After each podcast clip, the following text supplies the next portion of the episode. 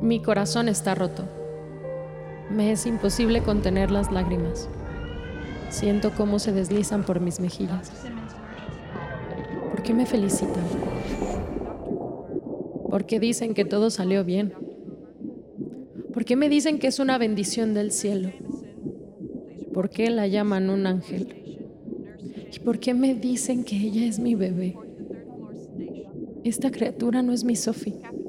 Es una equivocación. Algo salió muy mal y nadie se atreve a decirlo en voz alta. ¿Qué tal? ¿Qué tal? Bienvenidos, bienvenidas a este podcast sobre la sonrisa de la discapacidad. Es un tema que abrimos pensando en ustedes, creamos este espacio pensando en todas las personas que les gustaría saber mucho más sobre este tema, empaparse y meterse de una forma diferente una forma abierta y que por supuesto nos enriquezca y nos ayude a crecer y conocer aún más sobre la discapacidad que está todos los días en nuestra vida cotidiana, alrededor, de manera cercana, de manera lejana, presente.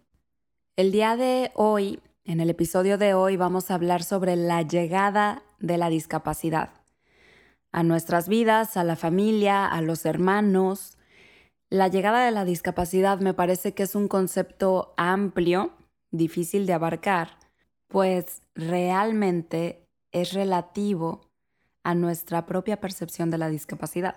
Es decir, qué tan involucrados estamos con el tema, qué tan cercana está a nosotros la discapacidad, eh, las capacidades diferentes, la diversidad funcional, ahora sí que el nombre que queramos darle, ¿no? Este, y esto, como lo decía al inicio, realmente es que nos involucra a todos.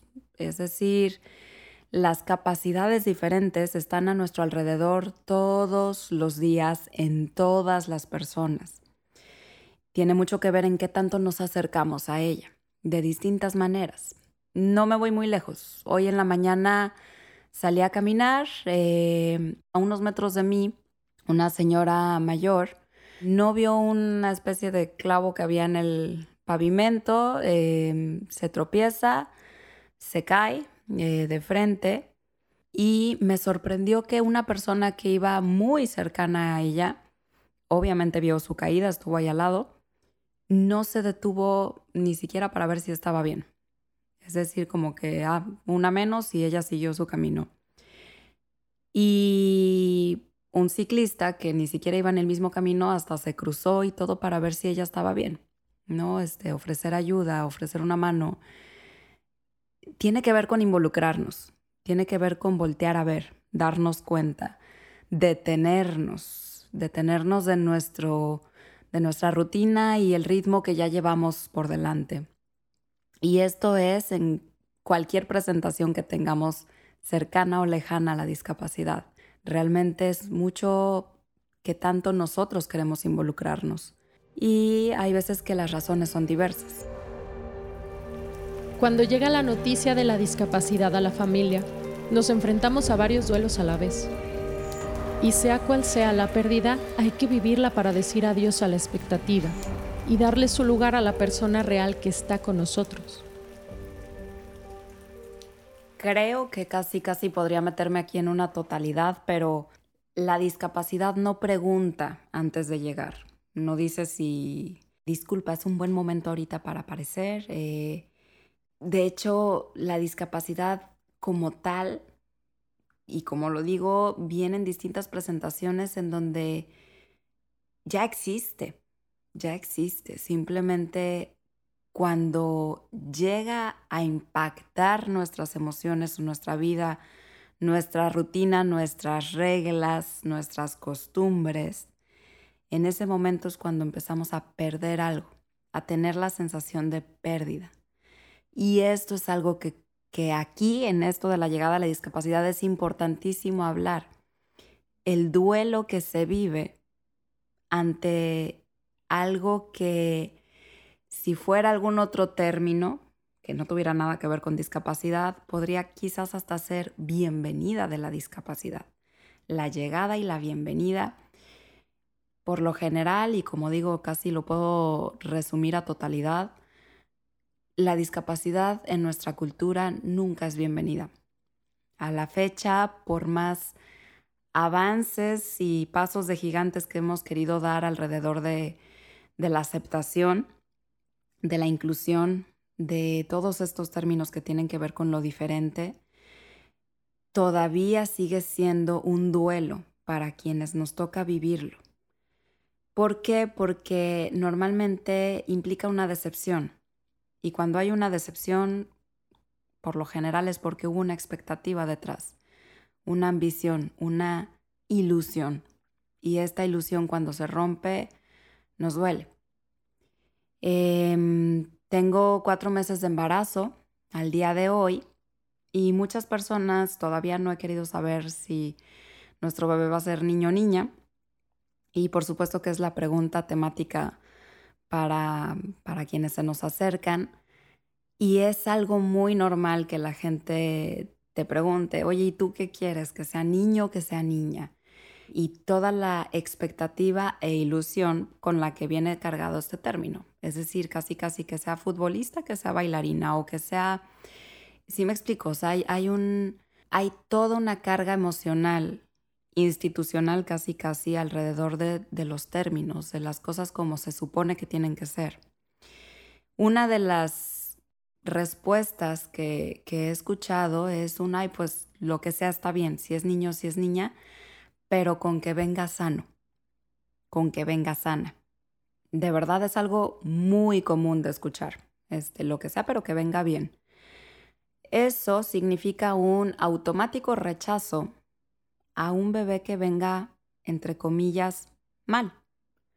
Es decir, si el bebé no viene sano, no viene sana, dejó de ser un bebé deseado. Mm, ya se volvió una carga, una complicación, algo no planeado. En este primer capítulo del libro cuento un poco una historia que alguna vez me contaron en, en Cuba. Estaba en un congreso de Caritas en La Habana y tuve la oportunidad de escuchar esta anécdota de esta mujer, eh, madre de dos personas con discapacidad, y contaba cómo fue para ella escuchar la noticia de la llegada de su hija, su primer hija con síndrome de Down. Lo difícil que fue para el doctor, mm, antes que para ella, para el doctor, poder expresarle que su hija tenía síndrome de Down tan complicado que, digo, hablamos de hace muchos años, este, por lo menos unos 40 años en La Habana, y como era algo tan indeseado de tener una, una persona con discapacidad, la noticia era como dar una terrible noticia. Entonces el doctor le decía, pues vamos a seguir haciendo pruebas y análisis para ver qué podemos decirle. Y esta mujer contaba cómo detenía al doctor y le decía, doctor, usted haga las pruebas que quiera. Yo le puedo decir que esta niña es mongolita, utilizando este término que todavía se utilizaba mucho y que implica este tono de denigrar, eh, de, juzgar, de crítica. En fin, este, de aquí me, me inspiré un poco para tomar esta historia y poder narrar una historia diferente, una historia donde se cuenta cómo, cómo vive una madre la llegada de la discapacidad desde una perspectiva de la pérdida de la expectativa que había de una niña diferente, de una niña sana. Y el contraste que puede haber, que en este caso es el esposo en esta historia, que, que ya la podrán leer, en donde el esposo la acepta por completo, le da la bienvenida, y celebra la vida, etcétera, ¿no? Pero es como, como un choque emocional y un choque de desencuentro también. La cuestión es que, si no nos dan la oportunidad a los demás de participar con estas actividades a nuestro propio modo, es difícil que también nosotros nos conozcamos, tanto como hermanos como en nuestra relación personal con la discapacidad. La inclusión no es solo respecto a la discapacidad, sino incluir las diferencias de cada uno de nosotros, familiares, amigos, sociedad. Y queda ahora la gran duda de qué pasa con los hermanos.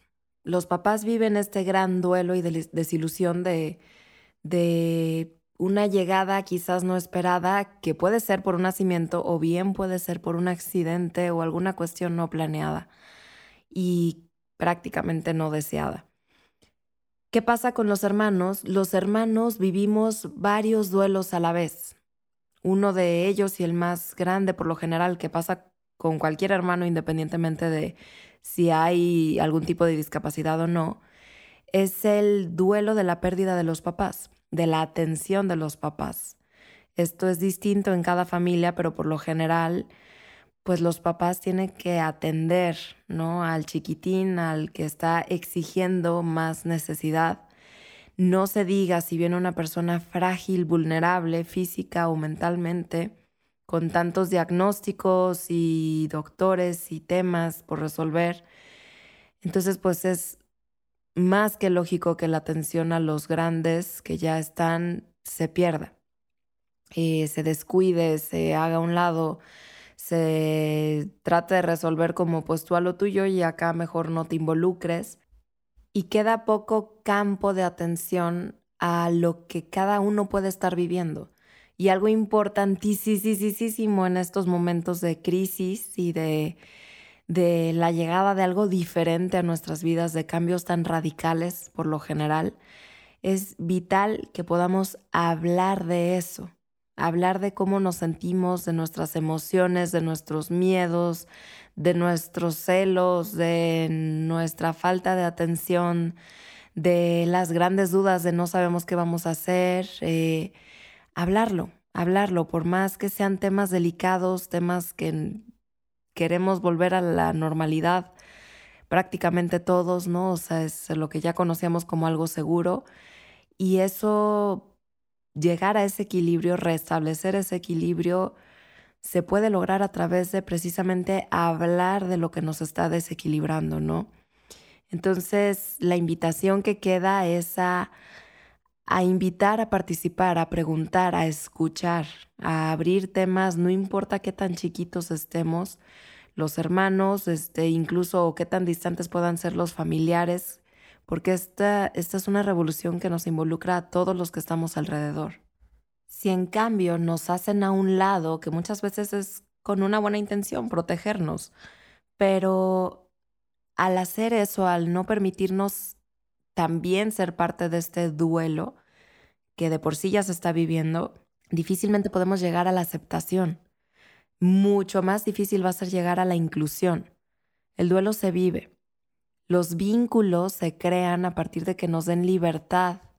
Libertad de poder estar, de, poder ser parte, de poder formar una fratría, una, una hermandad, a partir de conocernos como hermanos. Y para eso tenemos que conocer al hermano, ¿no? O a la hermana convivir con ellos, ser parte de, eh, a pesar de cualquier condición. Eh, yo diría que junto con cualquier condición. Entonces, esa sigue siendo la invitación. Permitirnos y permitir al otro ser parte de lo que es diferente. Te haría esta pregunta. ¿Cómo eres tú ante lo que es diferente? Con el ejemplo que les ponía que me pasó en la mañana eh, al ver a la señora que se cayó frente a mí, tú serías de los que se detienen a ayudar, a ver en qué puede apoyar o, o quizás es más fácil hacernos que no miramos y seguir nuestro camino porque pues no fue nuestra caída. Hay que preguntarnos también cómo nos involucramos con lo que está alrededor nuestro, no necesariamente de forma muy cercana. La inclusión es tarea de todos, la inclusión tiene que ver con también contagiar esperanza, buscar la esperanza, crearla. Para aceptar algo diferente es importante que sepamos reconocer qué es lo que nos está costando aceptar. Reconocer que vivimos pérdidas a partir de nuestras expectativas caídas y que esas pérdidas se pueden transformar en esperanza. Cuando se piensa en la vida es normal que nuestra mente relacione cosas positivas. Sin embargo, vivir también es un acto de violencia pues estamos en una lucha constante de ganarle a la muerte en cualquier sentido. Que no mueran nuestros sueños, nuestra sonrisa, nuestro amor. Evitar la muerte de aquello que nos da sentido. Me parece que es una batalla que vale la pena pelear. Vale la pena ser aliados de esperanza.